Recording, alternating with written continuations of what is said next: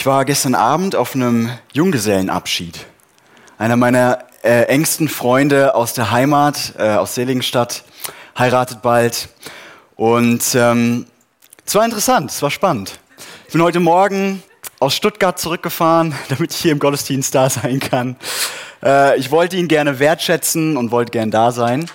Es war interessant, weil er ist, ähm, ja, irgendwie auch kirchlich sozialisiert, seine Freundin und bald Frau, denke ich auch. Und auch die Leute, mit denen ich da unterwegs war, die hatten alle immer irgendwie auch mal was mit Kirche am Hut gehabt. Aber gleichzeitig, ähm, weiß nicht, ob ihr das Gefühl kennt, habe ich mich manchmal wie so ein Alien gefühlt. ja? Also, äh, super nette Leute und ich hatte eine gute Zeit, also keiner, also nicht falsch verstehen. Aber manchmal, ja, wenn dann so der ein oder andere anzügliche Witz gefallen ist, saß ich da und dachte, boah, irgendwie bin ich so anders. Oder wenn dann die ersten da schon äh, ganz gut mit dabei waren, ne? Druckbetankung und so, äh, und, und ich irgendwie dachte, komisch, irgendwie, da muss man echt mit ringen, ja, als Christ. Ich weiß nicht, vielleicht hast du das noch nie gehabt, vielleicht hast du nur christliche Freunde oder äh, du hast dir noch nie darüber Gedanken gemacht. Aber ich merke richtig, wie das so ein Ringen war. Und wir wollen uns in den nächsten fünf Wochen, äh, übrigens, es gibt Wasser für die, die Wasser brauchen, meine Frau und, äh, ich weiß jetzt gerade seinen Namen nicht, aber werden das gerade verteilen. Also ihr dürft euch gerne melden und Wasser nehmen, damit ihr ein bisschen besser mit der Hitze klarkommt. Wir wollen uns in den nächsten fünf Wochen die Geschichten aus dem Daniel-Buch anschauen. Warum? Das Buch von Daniel ist in einer Zeit geschrieben, in der sich das Volk Israel im Exil befindet.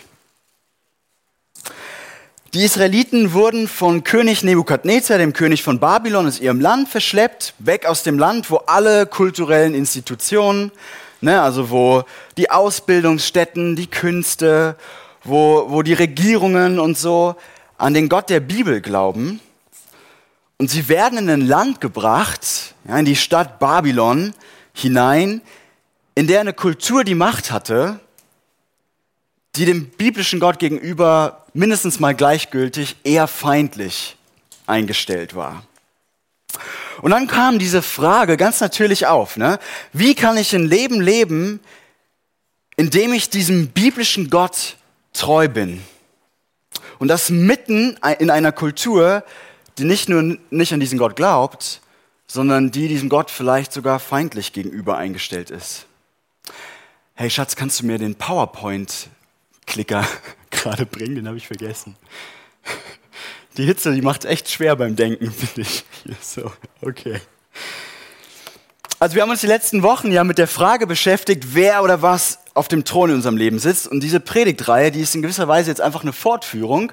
Und wir stellen uns einfach diese Frage, ähm, also wie lebe ich als jemand, der Jesus auf dem Thron hat, man könnte sagen als frommer Mensch oder als Gläubiger, in einer Gesellschaft, in der die kulturellen Institutionen und viele Menschen um uns herum dem Glauben gegenüber eher gleichgültig, vielleicht sogar feindlich eingestellt sind, in der, so könnte man es vielleicht sagen, einfach andere Könige von außen herrschen.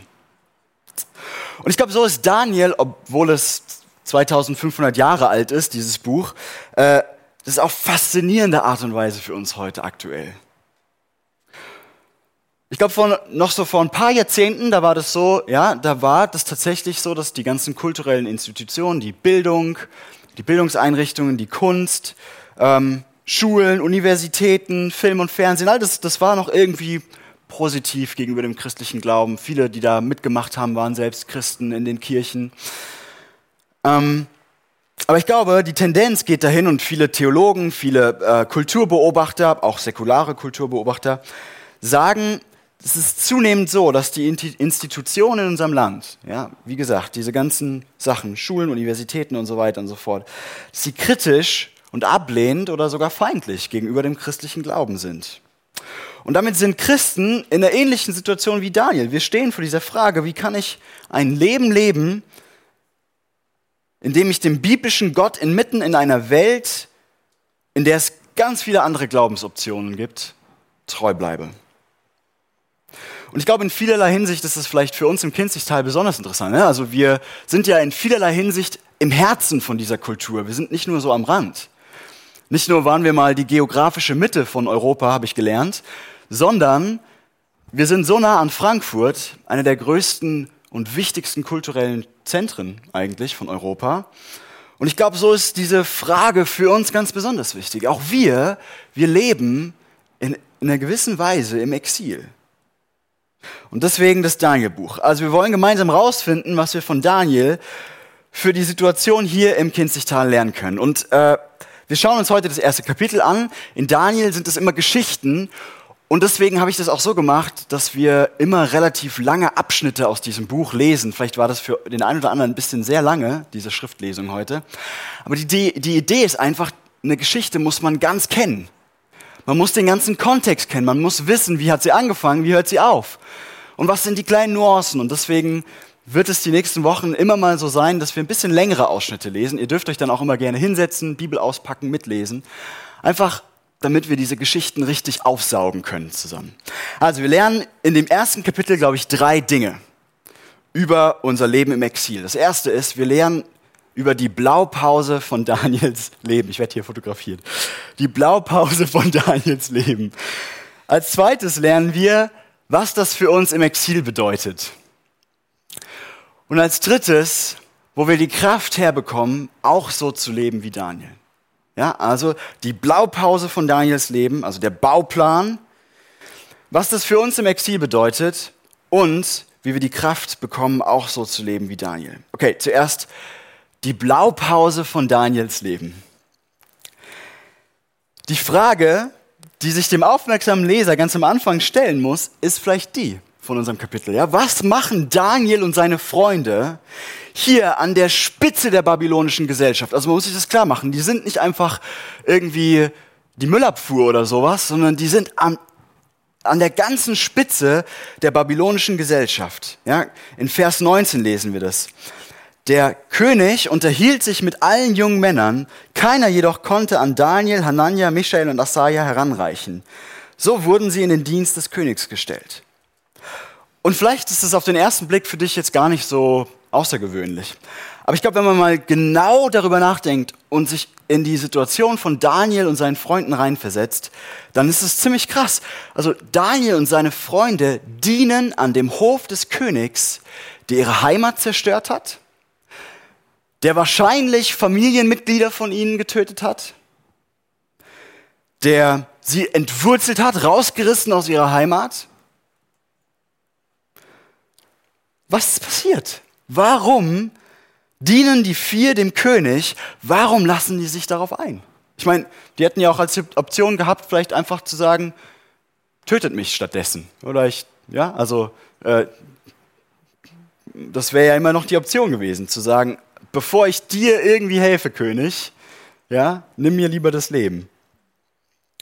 Und sie dienen dem König auf extrem hilfreiche Art und Weise. Also Vers 20 in unserem Text sagt, dass die vier zehnmal schlauer und weiser waren als alle anderen in dem Land. Und offensichtlich stellen sie diese Schleue und Weisheit diesem König zur Verfügung. Und ich glaube, um das zu verstehen, brauchen wir ein bisschen Kontext. Wir müssen ein bisschen die geschichtlichen Hintergründe äh, von diesem Titel, von diesem Kapitel verstehen und äh, ich weiß, das klingt erstmal gruselig, jetzt geschichtliche Hintergründe, aber bleib bei mir, das wird gut und das, das wird am Schluss richtig interessant, ich verspreche es. Also Nebukadnezar, ne, dieser babylonische König, um den es hier geht, der kam zweimal nach Jerusalem. Das erste Mal, das ist das bekannte Mal, da kam er nach Jerusalem und hat alles dem Erdboden gleich gemacht, auch den Tempel zerstört. Vielleicht habt ihr davon schon mal gehört. Ähm, aber hier am Anfang unseres Kapitels im Danielbuch geht es um das erste Mal, wo Nebukadnezar in Jerusalem war. Und da hat er was anderes gemacht. Da hat er die Stadt stehen gelassen, aber er hat 10.000 10.000 Leute aus Israel mitgenommen. Und es waren nur Leute aus der obersten Schicht in Israel, in Jerusalem. Ne, das waren, also man könnte das vielleicht heute so beschreiben, das waren die Ingenieure, die Kernphysiker, die Informatiker, die Bundesminister, die Philosophen, vielleicht sogar irgendwie die Musiker des Landes. Die hat alle mitgenommen. Und warum hat er das gemacht? Na, ganz einfach. Wie macht man sich ein Land möglichst schnell gefügig? Also wie kriege ich das hin, dass ein erobertes Territorium, dass das dem Willen von der Stadt Babylon folgt? Naja, indem man die wichtigsten Leute, die kulturelle Elite, die Entscheidungsträger und Meinungsmacher des Landes nimmt und sie in die babylonische Kultur einführt. Ja, so langsam aber sicher sie Stück für Stück auch zu Babyloniern macht. Man unterrichtet sie, man prägt sie. Das ist dann so ein richtiges Babylonisierungsprogramm. Und es ist genau das, was Nebukadnezar versucht. Ja, mit anderen Worten, oder ich erkläre das nochmal, Babylon war eine Gesellschaft, wo viele verschiedene Götter angebetet wurden und Israel eine Nation, wo es nur einen Gott geben sollte. Und jetzt verschleppt Nebukadnezar diese 10.000 und versucht, ihr Weltbild mit diesem einen biblischen Gott nach und nach ja, so zu, zu dekonstruieren, zu zerstören und es zu ersetzen mit dem Weltbild, was in Babylon herrschte. Und weil das diese 10.000 Verschleppten wussten, wissen wir, dass die sich zuallererst außerhalb der Stadt niedergelassen haben. Also sie haben sich geweigert, in die Stadt reinzuziehen. Die haben gesagt, ne, machen wir nicht. Da machen wir nicht mit. Möglichst weit weg von diesem kulturellen Zentrum in der Stadt Babylon. Uns irgendwie gegen dieses Babylon Babylonisierungsprogramm zu wehren. Und dann haben sich in dieser Gruppe von 10.000 Jerusalemanern, Jerusalemern, Jerusal, ihr wisst, was ich meine, ja, haben sich Propheten aufgetan. Und diese Propheten die haben dann geweissagt und haben gesagt, Leute, das ist richtig, was wir hier machen. Wir halten uns fern von der Stadt. Es dauert auch nur noch zwei, drei Jahre. Dann kommen wir zurück nach Jerusalem. Gott kommt und wird die Stadt Babylon richten, wird sie zerstören und dann können wir zurück nach Jerusalem. Also haltet euch fern, bleibt draußen und irgendwann kommen wir wieder an die kulturelle Macht. Keine Angst, Gott wird uns da schon helfen. Und das Interessante ist, dann lesen wir in Jeremia 28 und 29, dass es einen wahren Propheten Gottes gab, Jeremia. Der ist noch in Jerusalem und der bekommt Wind von diesen ich sag mal, falschen Propheten, die jetzt sagen, hey Leute, haltet euch von der Stadt fern, es, es dauert nicht lang, dann kommen wir zurück. Und er schreibt einen Brief an diese 10.000 und schreibt, Leute, es ist ganz anders, als ihr denkt. Und diesen Brief, den finden wir in Jeremia 29, falls ihr mitlesen wollt. Und der, glaube ich, wurde dann zur Blaupause, zum Bauplan für Daniels Leben. Das ist der, der Grund, dieser Brief ist der Grund, warum Daniel und seine Freunde am Hof des Königs sind und sich darauf einlassen, ja, an diesem Babylonisierungsprogramm teilzunehmen, sich dem auszusetzen, ohne ihre Identität zu verlieren, als Menschen, die den biblischen Gott anbeten. Also dieser Brief in Jeremia 29, da schreibt Jeremia zuerst, Leute, das wird nicht nur ein paar Jahre dauern, sondern ihr seid 70 Jahre werdet ihr in diesem, in, in diesem Land bleiben, in Babylon. Und deswegen schreibt er dann in Jeremia 29, 4 bis 7 folgendes, und ich habe euch das mitgebracht. Der Herr, der Allmächtige, der Gott Israels, schickt allen Verbannten, die er von Jerusalem weg nach Babel in die Gefangenschaft führen lassen hat, folgende Botschaft. Baut Häuser und richtet euch dort zum Wohnen ein. Legt Äcker und Gärten an und freut euch an den Früchten, die ihr erntet. Heiratet und zeugt Söhne und Töchter. Sucht für eure Söhne Frauen und verheiratet eure Töchter, damit sie Söhne und Töchter zur Welt bringen. Euer Volk soll wachsen und nicht kleiner werden. Setzt euch ein für den Frieden und das Wohlergehen Babels, wohin ich euch als Verbannte geschickt habe. Betet für das Wohlergehen der Stadt. Denn wenn die Stadt, in der ihr gefangen gehalten, gehalten werdet, Frieden habt, hat, dann habt auch ihr Frieden. Also es muss für die Leute im Exil komplett kontraintuitiv gewesen sein. Das muss für die völlig irritierend gewesen sein. Total verrückt. Die wussten ja, was das Ziel von Nebukadnezar war. Und sie dachten, hey, mit diesem Abstand, mit dieser Trennung sind wir Gott treu. Wir lassen uns da nicht drauf ein. Das ist doch das, was Gott will dass wir als Volk uns absondern. Weg damit. Und jetzt sagt Gott so was komplett anderes. Er sagt, hey, zieht in die Stadt. Legt Gärten an. Macht, baut Äcker an. Baut euch Häuser. Und ich glaube, dass es drei Dinge gibt, die Gott dieser Gruppe im Exil vor den Mauern von Babylon sagen wollte und die diesen Bauplan für Daniels Leben ausmachen und von denen wir ganz viel lernen können. Und das, ich habe euch das erste mitgebracht. Das erste ist, es braucht einen Perspektivwechsel. Gott sagt, verändere deine Perspektive hin zu meiner Perspektive. Gleich hier in Vers 4 am Anfang. Ich habe euch das wieder mitgebracht. Da sagt Gott, ich war derjenige, der zugelassen hat, dass ihr überhaupt erst hier seid. Und auch in unserem Kapitel in Daniel, in dem ersten, das wir gelesen haben, das ist interessant, da ist Gott an entscheidenden Stellen immer wieder der Handelnde. Ja, in Vers 2, ganz am Anfang heißt es in Daniel 1, und der Herr ließ Joachim von Juda und einen Teil der heiligen Tempelgeräte in dessen, also in Nebukadnezars, Gewalt fallen. Also Gott sagt, ihr müsst verstehen, dass das Exil Teil meines Plans ist. Es ist Teil meines Plans, dass ihr die kulturelle Herrschaft, die kulturelle Dominanz, die kulturelle Hoheit verloren habt. Und dass ihr jetzt in diese feindliche Stadt kommt, das ist Teil meines Plans. Ihr müsst verstehen, dass diese, diese Situation, in der ihr euch befindet, das ist Teil meines Wirkens. Das sagt Gott.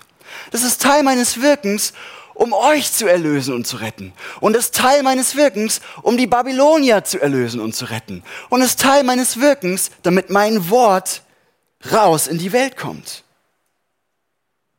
Euer Verlust der kulturellen und gesellschaftlichen Macht und dass ihr jetzt in dieser feindlichen, andersgläubigen Welt leben müsst, das ist Teil meines Plans. Das sagt Gott hier. Und das ist das Erste. Hey, und ich glaube, deswegen sagt Gott, zieh in die Stadt. Mach mit bei meinem Plan. Lass dich drauf ein. Er hatte da seine Finger im Spiel.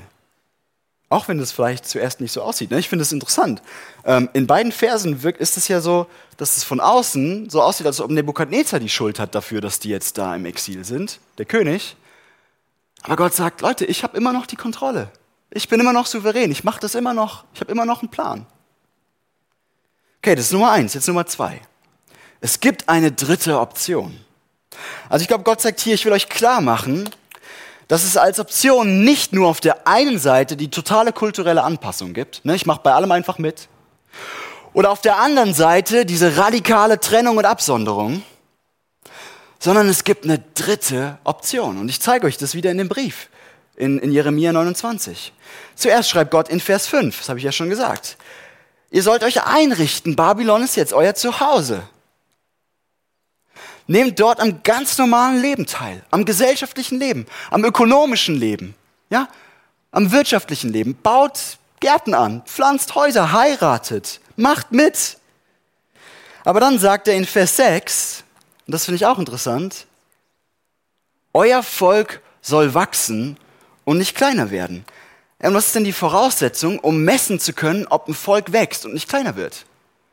Ja, dass es immer noch irgendwie unterschieden ist dass es immer noch irgendwie anders ist, dass es immer noch irgendwie abgesondert ist, dass seine Identität als Volk Gottes bleibt. Nur dann kann ich zählen, ob es größer wird oder kleiner wird.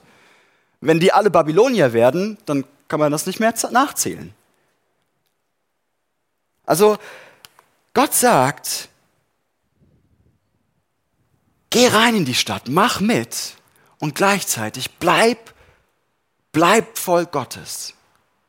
Halt fest an eurer sag mal, Weltanschauung, an dieser, an dieser Sicht auf Gott und auf die Welt, die ihr aus der Bibel habt. Ich glaube, Gott sagt, ich lasse nicht zu, dass es nur zwei Optionen für euch gibt. Es gibt diese dritte Option. Ein Prediger, den ich mal dazu gehört habe, der hat es schön, so schön gesagt. Er sagt, Gott ruft hier sein Volk dazu auf, im Exil eine duale Staatsbürgerschaft zu haben. Ne? Er sagt, ihr sollt Bürger der Stadt Babylon sein und gleichzeitig Bürger meines Reiches. Er sagt im Prinzip, ich will nicht, dass ihr mich liebt und die Stadt hasst, das wäre die Absonderung. Ich will auch nicht, dass ihr die Stadt toll findet und mich dabei ganz vergesst, das wäre die kulturelle Anpassung, sondern ich will, dass ihr die Stadt liebt und zwar um meinetwillen.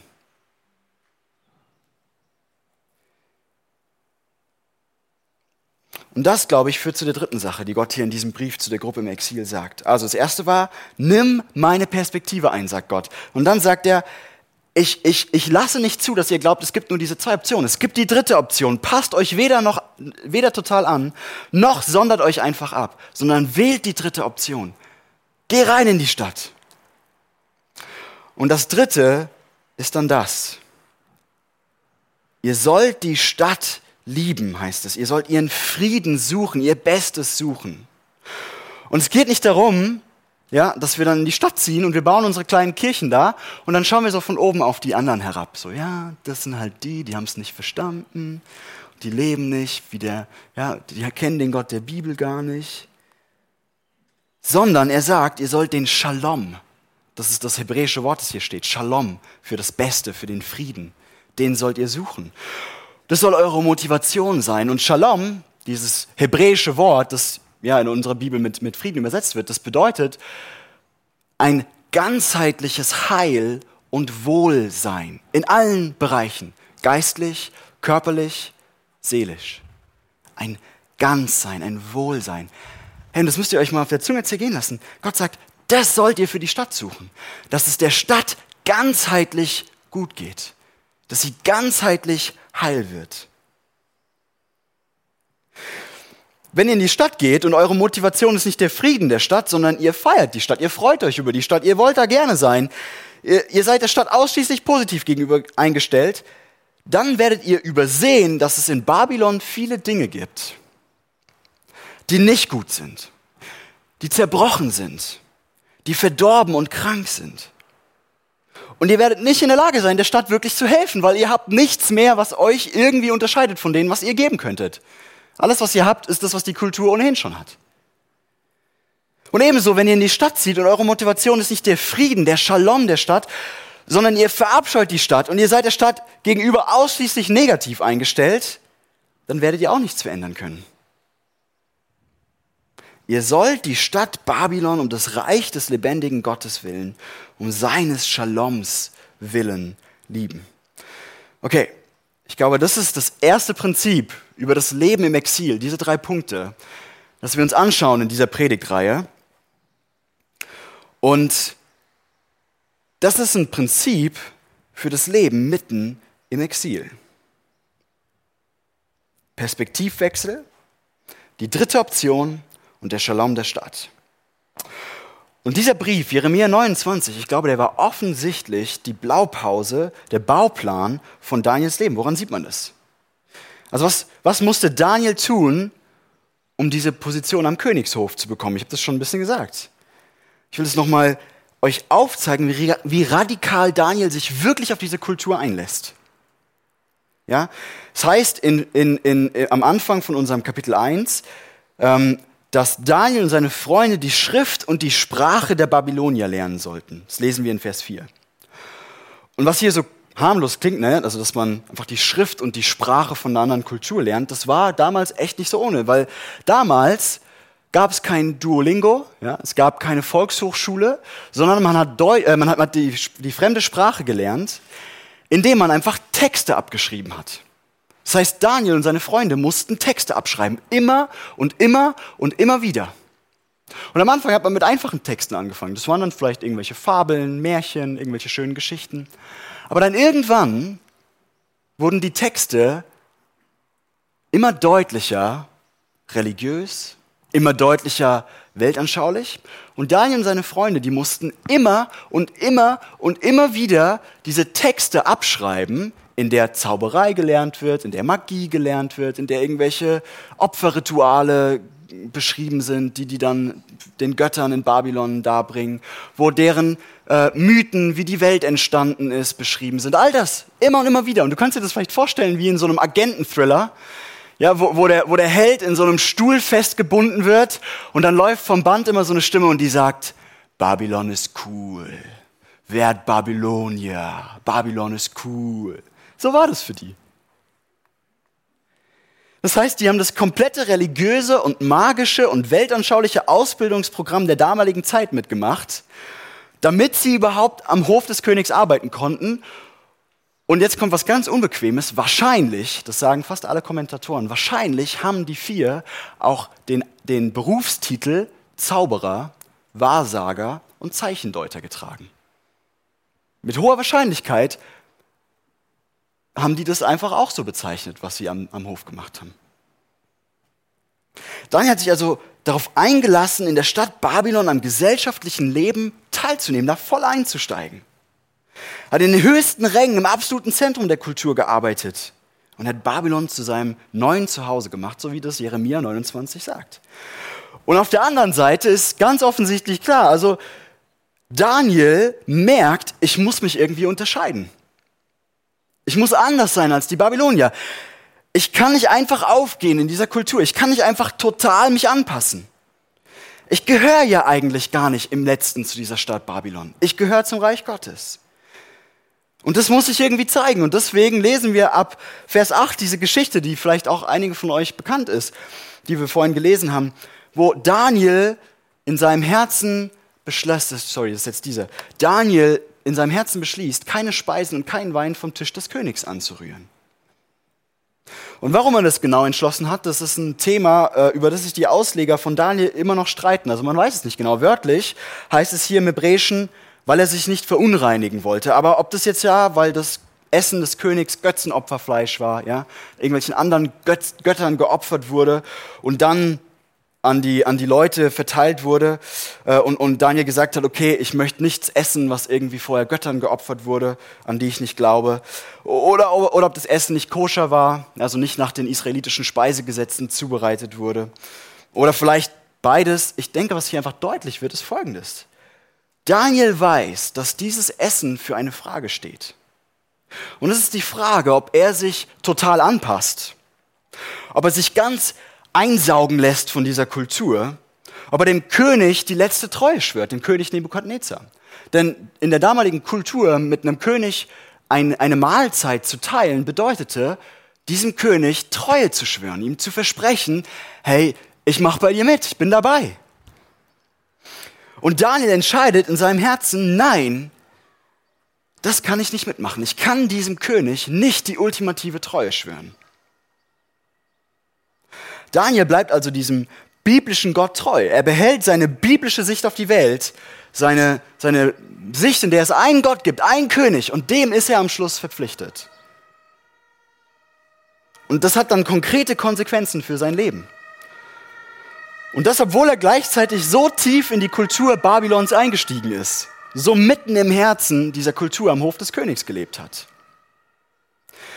Und genau für diese Blaupause nebenbei bemerkt, für diesen Bauplan, für dieses Prinzip sind übrigens die Namen der vier in, in, in symbolisch.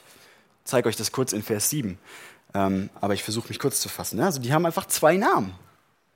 Es ist, als ob es hier heißt, ich habe zwei Identitäten. Ja, ich bin irgendwie Teil von Babylon. Ja, ich mache das zu meinem Hause, zu Hause. Ja, ich gehöre da auch irgendwie hin. Ich nehme teil an dem gesellschaftlichen und kulturellen Leben. Und gleichzeitig haben sie ihren hebräischen Namen, der zeigt, aber, aber im letzten gehören wir zum Volk Gottes. Im letzten ist das das Reich, zu dem wir gehören. Und wir wollen die Stadt Babylon lieben, um dieses Reiches willen, zu dem wir eigentlich gehören. Beide Namen übrigens behalten die vier das ganze Buch hindurch. Okay, das war Punkt 1, die Blaupause von Daniels Leben. Keine Angst, das war mit Abstand mein längster Punkt. Punkt zwei. Was bedeutet diese Blaupause für uns in unserem heutigen Leben hier im 21. Jahrhundert, im postchristlichen, so nennt man das, also im nachchristlichen Herzen Europas? Das Christentum ist hier langsam aber sicher am Verschwinden. Machen wir das auch so? Ist Jeremia 29 auch ein Bauplan für unser Leben? Ich bin mir ehrlich gesagt nicht immer so sicher, ob wir Christen das so gut hinbekommen. Mein Eindruck ist, Zuallererst, dass da so eine tiefe Bitterkeit und Wut bei manchen darüber ist, dass Christen zunehmend die kulturelle Macht verlieren. Weiß nicht, wie es dir damit geht. Aber manchmal gibt es unter uns Christen so eine Empörung, ja, so, so, so, eine, so, eine, so eine Entrüstung über den Untergang des Abendlandes, unsere guten christlichen Werte. Und dann trauern wir so diesen vermeintlich alten, guten Tagen nach, äh, wo das Christentum noch ja, irgendwie den Ton angegeben hat in unserer Kultur und maßgeblich mitgeredet hat. Und abgesehen davon, dass ich glaube, dass auch damals ganz vieles nicht so toll war, wie wir uns das heute so vorstellen. Ja. Glaube ich nicht, dass das Gottes Perspektive ist. Nee. der, der erste Punkt, den wir gelesen haben aus Jeremia 29, ist diese Perspektive von Gott. Ich glaube, dass Gott uns hier zeigt, das gehört zu seinem guten Plan, zu seinem souveränen Herrschen in der Welt, wenn Christen ihre kulturelle Macht verlieren. Dass sie nicht mehr tonangebend in der Kultur sind. Dass sie vielleicht sogar zunehmend angefeindet werden. Und ich, ich, ich finde, das ergibt auch irgendwie Sinn, ganz ehrlich also wenn Jesus dieses Bild gebraucht, dass wir Christen Salz sein sollen, wie viel Salz macht man in ein Essen? Nicht so viel. Ja, und es ist komisch, nur Salz zu essen. Ich glaube, es ist von vornherein schon so angelegt, dass Christen, wenn sie in der Minderheit sind, am effektivsten sind. Übrigens, ja, ganz oft da, wo Christen die, die kulturelle Macht hatten, ist das völlig schief gegangen. Ich, ich sag mir nur mal Kreuzzüge oder sowas, ja. Also Brauchen wir gar nicht drüber reden. Und dann beobachte ich aber, dass wir auf, auf eine der beiden Seiten runterfallen, wenn es um diese dritte Option geht. Also entweder wir gehen total in der Kultur uns herum auf und man kann das von außen gar nicht unterscheiden und auch von innen nicht, ob du jetzt irgendwie Jesus im Thron, auf dem Thron in deinem Herzen hast oder ob das ja, irgendwas anderes ist. Oder ich kenne Christen, die diesen halt dich lieber von allem Fernweg gehen. Ja, und dann äh, bloß keine Romane lesen, keine Serien gucken, keine Filme gucken, alles Mögliche wird dann irgendwie lieber absondern. Aber ganz ehrlich, bei der ersten Herangehensweise verlieren wir komplett unsere Identität als Christen und damit auch jede Möglichkeit, die Stadt zu lieben. Das habe ich schon gesagt. Und bei der zweiten Möglichkeit verlieren wir völlig den Draht zu den Menschen um uns herum. Und wir können auch dann sie nicht lieben. Hey, wenn ich nicht weiß, was meinen Nächsten beschäftigt, womit er sein Leben füllt, was seine Weltanschauung ist, was der übers Leben nachdenkt, mit welchen Dingen der sich seinen ganzen Tag auseinandersetzt, dann kann ich dem auch nicht erklären, wie genial Gott ist. Und wie Gott auf all die Fragen, die er stellt oder auf all die Probleme, die er hat, auch eine, eine so schöne Antwort hat. Ich muss das verstehen und vielleicht merkt ihr das, wie, wie mir das wichtig ist, dass ich in Predigten immer wieder irgendwelche kulturellen Beispiele, Liedtexte oder weiß nicht was versuche zu nehmen, um, um genau das zu machen. Letztens hatte ich ein Gespräch mit einem von euch und der hat so schön gesagt, auch wir Christen träumen so oft einfach nur die Mainstream-Träume unserer Kultur. Kann es sein, dass er recht hat? Ich, ich glaube ich glaub ehrlich gesagt oft schon. Und dann ist das Paradoxe. Jesus hat ja gesagt, wir sollen äh, in der Welt sein, aber nicht von der Welt. Aber ich habe manchmal den Eindruck, wir sind von der Welt, aber gar nicht in der Welt. Weiß nicht, ob ihr das schon mal so drüber nachgedacht habt. Ich sehne mich nach einer Kirche, die lebt, wie das in Jeremia 29 von Gott für das Exil vorgesehen wird. Und ich will jetzt mal ganz konkret sein, einfach mal so ein paar Beispiele, und dann bin ich auch gleich fertig. Unsere Kultur, wir lieben Serien. Ja, insbesondere meine Generation und jüngere Leute, ähm, wir sind Seriensuchtis. Weiß nicht, wie das unter den Älteren ist, vielleicht guckt ihr lieber Fernsehen oder habt das Glück, dass ihr da gar nicht drin hängt. Wenn du dir auf der einen Seite nie die Frage gestellt hast und nie darum gerungen hast, was bedeutet es als Christ, Serien oder Fernsehen oder Filme zu schauen, ja, wenn diese Frage keine Rolle in deinem Leben spielt, du da noch nie drüber nachgedacht hast und das nicht aktiv beeinflusst, wie du mit Serien umgehst, also wie oft du sie schaust, welche du schaust, äh, in welchem Rahmen du sie schaust, ähm, ob du sie einfach blind schaust oder ob du dir auch, auch die, die, die Zeit nimmst und mal analysierst, was wird hier eigentlich gerade erzählt, was ist eigentlich die Story hier und wie passt die oder passt die überhaupt nicht zu meinem Glauben. Wenn du das nie machst, dann glaube ich, bist du in der Gefahr, dass du einfach total in der Kultur aufgehst. Auf der anderen Seite, wenn du nie diese Frage stellst, ist es nicht auch mal okay, eine Serie zu gucken? Also wenn du dich immer komplett absonderst, wenn du nur auf diesem Weg bist, damit will ich nichts zu tun haben, weg damit, dann bist du in der Gefahr, die Abschottung zu machen. Und dann bist du in der Gefahr, überhaupt nicht zu verstehen, was Menschen um dich herum zu interessiert, was sie beschäftigt, womit sie sich beschäftigen. Ja? Und auch dann werden wir die Stadt nicht lieben können, um das Reich Gottes willen. Oder hier, das, äh, das Beispiel, der Traum vom Eigenheim und all die Sehnsüchte, die damit verbunden sind. Ne? Also so ein Dorf- und Kleinstadtidyll und ich habe da mein kleines Häusle. Übrigens ein Traum, äh, der gerade in unserer Kultur wieder total am Kommen ist, glaube ich. Wenn du dir die Frage nie gestellt hast, ob und wie sich dein Christsein darauf auswirken könnte, wie du ein Haus baust, beziehungsweise wenn du dir nie die Frage gestellt hast, wie das Evangelium in diesen Traum reinspricht und den transformiert, den verändert, dann stehst du in der akuten Gefahr, einfach in der Kultur total aufzugehen und einfach mitzumachen, was alle anderen auch machen. Oder ein letztes Beispiel. Wenn du, wenn du einen Job in der Wirtschaft hast und du dir nie die Frage stellst, was bedeutet es, hier dem Gott der Bibel treu zu sein? Wie kann ich teilhaben an unserem Wirtschaften, an all den Prozessen und Dynamiken, ohne dass ich am Schluss Geld und Profit doch irgendwie auf dem Thron in meinem Herzen habe. Wenn du noch nie damit gerungen hast, was es heißt, Jesus auf dem Thron im Herzen zu behalten und teilzuhaben am ökonomischen, wirtschaftlichen Leben unserer Kultur, dann liebst du die Kultur nicht wirklich um des Reiches Gottes willen, sondern du gehst einfach voll in ihr auf. ich lasse jetzt mal die Gegenbeispiele, das könnt ihr ja selbst ausbuchstabieren, ne? wie, das, wie das wäre, wenn wir dieses krasse Absondern immer machen. Und ich weiß, dass es nicht einfach ist. Ich weiß, dass es auch oft in der Bibel keine klaren Regeln dafür gibt. Ja, es gibt ein paar Regeln, es gibt die zehn Gebote, es gibt die Bergpredigt und die sind wichtig. Aber bei ganz vielen Dingen geht es darum, dass wir uns echt die Mühe und Arbeit machen, nachzudenken, unsere grauen Zellen anzuwerfen und zu überlegen, hey, wie kann die Geschichte Gottes mit uns Menschen, wie kann die Tatsache, dass Gott Mensch geworden ist, für unsere Sünden gestorben ist, dass er auferstanden ist von den Toten und dass wir einmal bei ihm sein werden und er ein neues Volk herausruft, wie kann das eine Rolle spielen in all den einzelnen Bereichen unserer Kultur für mich als Christ? Das ist Arbeit. Und ich glaube, deswegen brauchen wir Kraft. Aber woher kriegen wir diese Kraft? Ich weiß nicht, wie es dir geht, aber mir fällt es schwer. Ich habe es gestern auf dem Junggesellenabschied erlebt. Ja. Man ist irgendwie immer so am Ringen und Ausbalancieren. Und manchmal fällt man auf der einen Seite runter, manchmal fällt man auf der anderen Seite runter und man ist immer am Kämpfen. Mache ich da jetzt mit oder mache ich da jetzt nicht mit? Wie reagiere ich da jetzt? Manchmal wird man dann sogar, die wussten alle, dass ich Pastor bin, dann haben sie natürlich extra noch die, die Sprüche geklopft und so. Ja. Wo bekommen wir die Kraft her, so zu leben wie Daniel?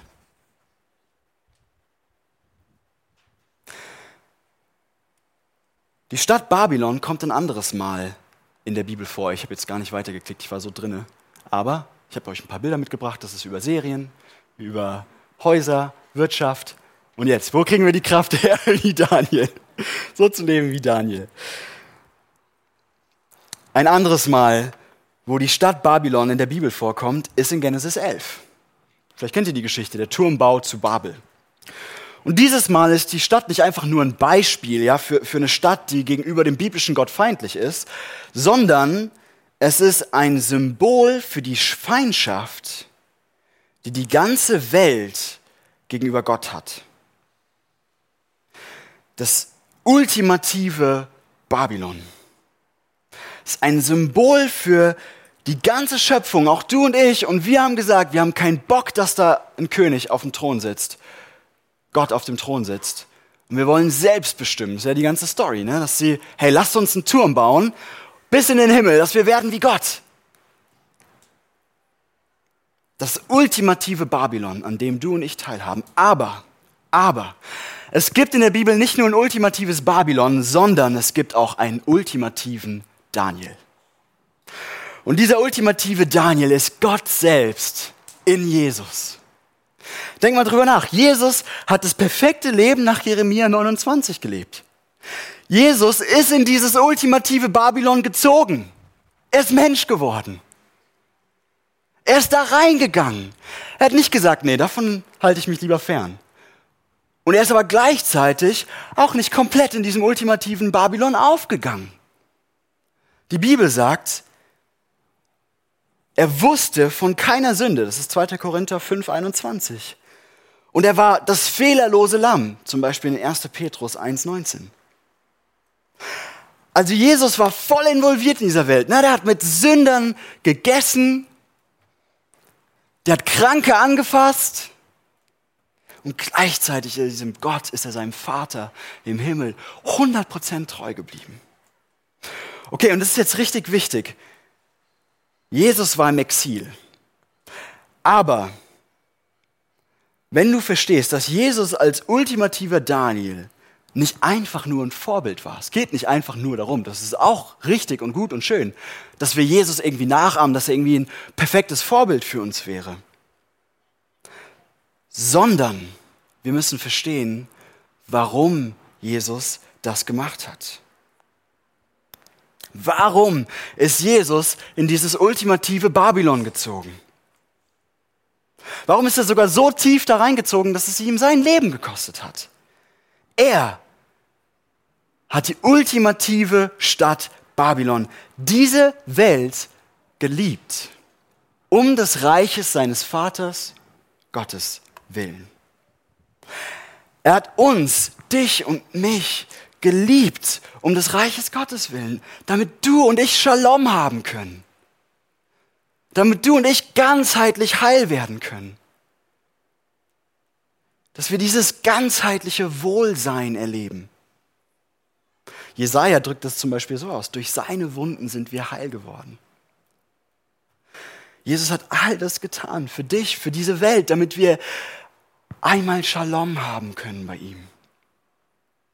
Und erst wenn du das verstehst, wenn du begreifst, dass Jesus als ultimativer Daniel nicht einfach nur ein perfektes Vorbild ist, sondern dass er dein Retter ist, dass er derjenige ist, der dir Shalom bringen will, dass er dich, rebellischen und feindseligen Babylonier, geliebt hat, zu dir gekommen ist, in deine Stadt gezogen ist, sich nicht abgesondert hat und doch die perfekte Treue, perfekte Liebe gegenüber seinem Vater geliebt hat. Erst dann wirst du aus Dankbarkeit und Freude die Kraft finden, so zu leben, wie Jeremia 29 das sagt. Erst das wird in dir die Kraft und die Freude und die Liebe wecken, dass du ein kleiner Daniel inmitten von Babylon, inmitten im Kinzigtal werden kannst. Auf dass wir diese Stadt und unsere Region lieben, um des Reiches Gottes willen, dass sie Shalom finden. Amen.